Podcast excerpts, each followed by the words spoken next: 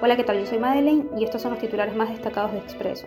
Presidencia brinda asesoría legal al policía sentenciado por disparar en un asalto. Guayaquil seguirá en alerta 3 frente a la COVID-19.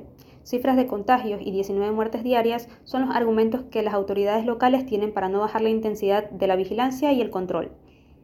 Ecuador es percibido como un país más corrupto. En 2021, el país sufrió su primera caída en cinco años, según el índice de percepción de la corrupción. Periodo 2022 en Ecuador.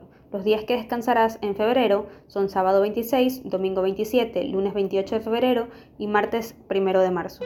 Todos los detalles los podrás encontrar en expreso.es.